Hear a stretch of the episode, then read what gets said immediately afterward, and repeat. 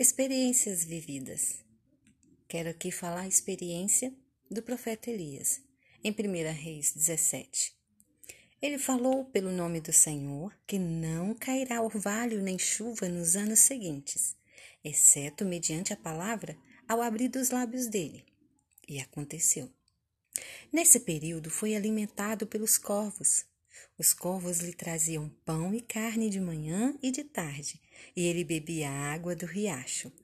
Ele foi alimentado no período da seca.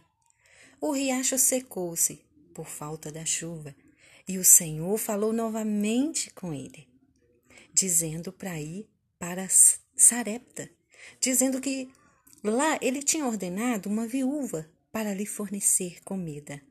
Essa viúva tinha só um punhado de farinha no jarro e um pouco de azeite numa botija. Através da palavra, houve a multiplicação e o sustento duraria até que voltasse a chover sobre a terra. Algum tempo, o filho dessa mulher adoece a ponto de morrer. Então ele deitou sobre o menino três vezes e clamou ao Senhor para que desse vida ao menino, e o Senhor o deu.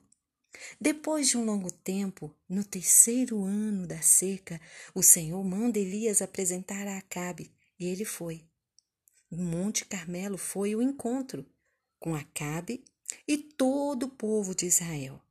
E trouxeram os 450 profetas de Baal e os 400 profetas de Azera. Elias dirigiu-se ao povo e disse: Até quando vocês vão oscilar para um lado e para o outro? Se o Senhor é Deus, sigam-no. Mas se Baal é Deus, sigam-o. Prendam todos os profetas de Baal.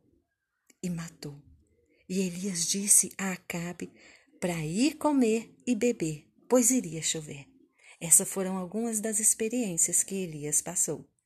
Depois nós continuaremos. Tchau, tchau.